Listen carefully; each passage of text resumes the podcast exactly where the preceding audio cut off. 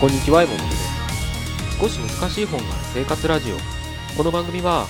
哲学書や思想書などに興味ある方が、私も読んでみようかなと思うきっかけを提供する番組です。それでは、211回目です。よろしくお願いします。今日はですね、ジャンルをまたぐっていうのをちょっと考えてみたいなと思います。まあ、ジャンルをまたぐってその言葉の通りなんですけど例えば僕よく質問を受けるんですけどあの山本さんって哲学書とかばっかしか読まないんですねみたいなことを言われることがあるんですね。確かにうん最近は比率的にはそういった哲学書と言われるようなものをあの多く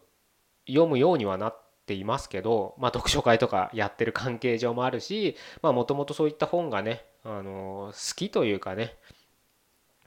まあ好きなんでしょうね。なんかついつい読んでしまうっていう。ついつい読むってそれはそれで気持ち悪いかもしれないですけど。まあ読んだら読んだだけねあの帰ってくる、え本かなと思ってますので、まあ、帰ってくるって何が帰ってくるかっていろいろ突っ込みどころはあるかもしれないですけれど。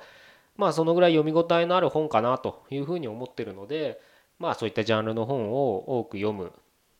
ようにはなってますけど。そんなことなくそれだけじゃなくてもちろんねあのそれこそ新刊書であったりうんフィクション小説みたいなもうやっぱり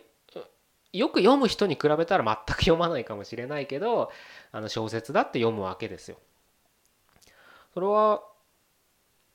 どんな機会に読んでるんですかって言われるとまたそれはそれでねなんか言葉で説明するのは難しくてたまたまとしか言えないんですよね。ほんとたまたま入った本屋さんの、まあ、新刊なんでねあの目立つとこに置いてあるじゃないですか。でそこでなんかタイトルが気に入ったからとかその CD のジャケ買いなんてね昔、まあ、今 CD を買う人はいるのかダウンロードの人がほとんどだとは思うんですけれどあの本のねあの表紙でなんとなくいいなと思ったりとか、うん、それこそ知ってる作家だったりとかねあとはその帯あの帯ですよね帯でなんかちょっと魅力的なことが書いてあったらなんかそれでついつい買って読んでみるみたいな本当偶然としか言いようがないんですけれど、うん、読んだりもするわけです。で時には漫画も読んだりするわけです。時にはじゃないな。まあでもそんなに学生時代に比べてはね漫画を読む機会はなくなりましたけど週刊誌みたいなのも、うん、全くもうここ何年だろうもうずっと学生以来読んでないからあれですけど好きな漫画とかであればまあ新刊が出たらコミックを買うわけですよね。まあご存知の方もいらっしゃるかもしれないけど 僕がいまだにコミックを買い続けてるのは「ジョジョの奇妙な冒険」ですけどね。今年の夏にあの国立で美術館やりますからね。是非あの行くべきだと。みんな行くべきだと僕は思いますけどね。漫画家がね国立の美術館で原画展をやるやれる漫画家が今何人いるんだって言われたら多分5本の指5人もいないと思うのでね。そのぐらい稀有な作家なのかな漫画家なのかなというふうには思いますので。まあ興味ある方がいらっしゃったらねあのぜひぜひ行ってみるべしと思うわけですけれどまあそういったね漫画も読むわけですよ僕は。なのでどうしてもね読書会の印象だったりとかでああいったね堅苦しい本ばっか読んでるって思われるかもしれないんですけれどなことはなくて僕はできる限り積極的に違うジャンルの本とかいつも読まないような本というのを取り入れるようにはしてます。それはね息抜きっていう面もあるんですけど僕はあえてそういうのを積極的に取り入れるようにしてるんです。なぜならやっぱりね同じジャンルの本ばっか読んでると思考が偏るんですよ。同じことし方面でしか見れなくなってくるんですね。あの哲学書ってやっぱ頭を鍛えるっていうか思考の回路がいっぱい有機的につながらないと僕は読めないものだと思ってるのであの単一的になるってことはそんなにないのかなと思うかもしれないですけど弊害が一つあって難しいことを難しく言いたがるんですよ。例えば哲学書でよく出てくる単語とかね。なんか漢字、まあ、日本語の僕は哲学僕はねあの英語が読めないので日本語の哲学書しか読まないんで読めないんですけどそこでまあ例えば理性とか、うん、なんだ普遍的とかね。そういった単語ってまあ当たり前に出てくるからでそういう本ばっか読んでるからもう当たり前に染みついちゃってるんですけど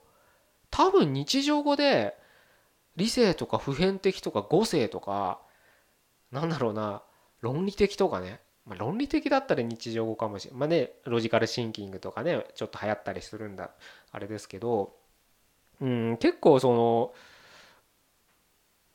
普通は普段は使わないような難しいような単語が出てくるはずな出てきてるはずなんですよ。でそういったのをずっと読んでるからそれが当たり前になってるけど普通の人にとったら普通の人って言ったら失礼かもしれないですけどあのなんだろう哲学書をほとんど読まない人にとってはそんな単語意味わからないわけです外国語みたいなもんなんです。え？みたいな。なのでなるべくそのなんだろうな。平平行感覚じゃないけどバランスを取りたいから僕は他の本も読むようにするんです。あの例えばなんだろうな。社交クラブなんて言わないのかな。なんだろう。哲学例えば、うん、カントのカントを読む会とかってあったらそこに集まる人だったらそのカントの使う用語とかを普段使っても問題ないのかもしれない。余談ですけどカントって言葉が難しすぎてカント辞書みたいのがなんか結構何万円で売ってますからね。カントを読む読むためにカントの言葉の辞書があるって不思議な現象なんですけど。まだねそういったあのクラブで社交場、ごめんなさい。何度も言いますけど社交場なんてあるかわからないですけどそういった集団がいたらその中では別にね遠慮せずそういった言葉を使えばいいとは思うんですけれどまだ、うん、なかなかそんな場所ってないですよね。ないですしずっとそこにいるわけじゃなくてその人たちだってやっぱあの仕事があったり家庭があったり友達関係があったりする中であのそこのね関東のクラブで関東ブッククラブみたいなところで あのいつも喋ってる言葉を周りに説明したって何こいつ言ってんのみたいになってしまうわけですよ。それはそれでなんか、うん、僕はあんま良くない良くないっていうかコミュニケーション取れないんじゃないかなと思ってて。なのでねやっぱり言葉っていうのがそうコミュニケーションの大事なツールなのであの相手にも分かるように伝えなきゃいけないしっていうところは言葉を発するものの義務だと思ってるのでね。そんな時にねえお前こんな言葉も分かんねえの？みたいなね。それは失礼ですよね。よく会社でいますよね。僕転職経験が何社もあるんで新しい会社に行ったらいつもそれは思うんです。その会社では当たり前に何十年もそこに勤めてる人たちにとったら当たり前の言葉だからもう変な話専門用語ねテクニカルタームみたいな専門用語だってそれとかねあれとか言ったりする人がほとんどなんですよ。でもそれって入ったばっかの人にとったら意味わかんないですよね。でも何かその場の場のなんか上下関係みたいなねやっぱりフル株の人はそれだけその会社に貢献してるわけですからやれることも多いわけです。でなんかそういった場の空気が「お前こんなことも分かんねえの?」みたいな空気になってくるんですよね。それはね それで僕はまあしょうがない一面もあるとは思うんですけど逆に言えばそういうた言葉を丁寧に扱わない人はその会社にいるうちはいいかもしれないけど会社を出た時にきっとコミュニケーションで人間関係があまりうまくないんじゃないかなと思うんです。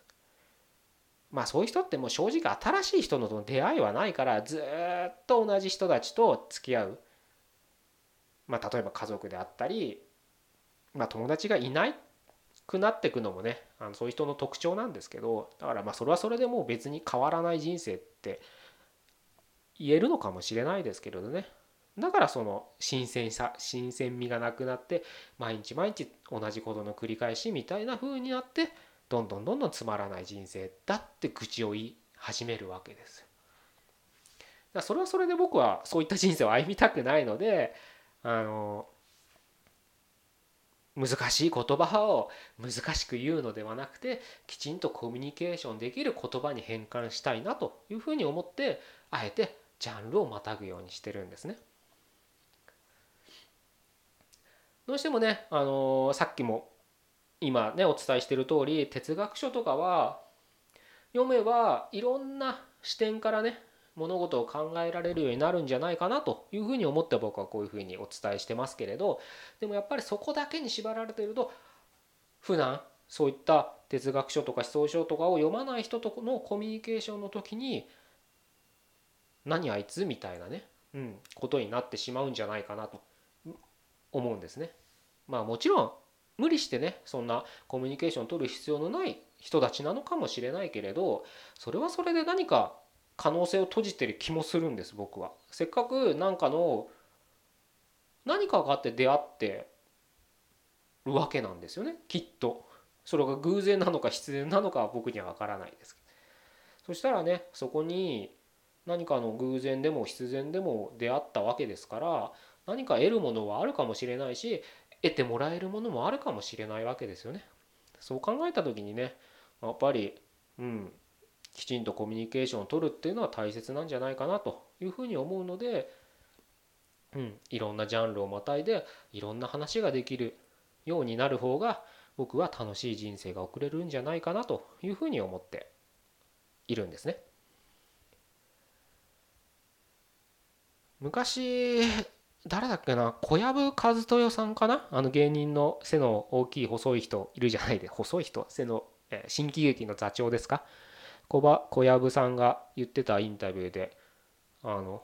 やほーっと思ったんですけど彼やっぱりその話が、まあ、芸人さんプロのね芸人さんなんで面白いですよね。うまいですよね。そしてなんでそんなに面白い話を喋れるんですか？みたいなことをなんかアナウンサーかなんかに聞かれててその回答がまあ一言一句は全然覚えてないですけど今日僕が言ったようなことを言ってたんです。どういうことかっていうと僕は別にその僕の周りにいつも面白いことがあるわけじゃないんですよと皆さんが見てる同じ世界を僕は見てるんですとそれをただ皆さんが見ない視点から見るから面白おかしく喋れるんですって言ってたんですね。それはやっぱりねその視点はジャンルを超えていろんな多角的な視点があるから僕らが見てる単一の方向じゃなくて違う角度から見るそこに彼が面白おかしく話せるでそこで僕らは笑かしてもらって彼はそれで彼芸人としての職業を全うできるってことなんですよね。ジャンルをまたがないとねそういったのって見つけられないはずですよ。うん。あの日本にいるだけだったら日本の良さって分かんないのと一緒です。海外旅行行ったら日本ってこんなとこいいなっって分かったりするじゃないですか。うん。まあそれも一つのジャンルですよね。海外から見てみるっていうね。物理的なジャンルを飛び越えるももちろんですし思想的な違う本を見るっていうジャンルを飛び越えるっていうのもねあのありますので是非ねあの好き嫌いっていうのがあるので苦手意識っていうのもあるんであの全部が全部ねチャレンジしろ挑戦しろとは言わないけど何かね機会があってたまたまその時自分の感情が触れたんであれば何かそれがチャンスなのかもしれないと思って取り組んでみるのもいいと思いますので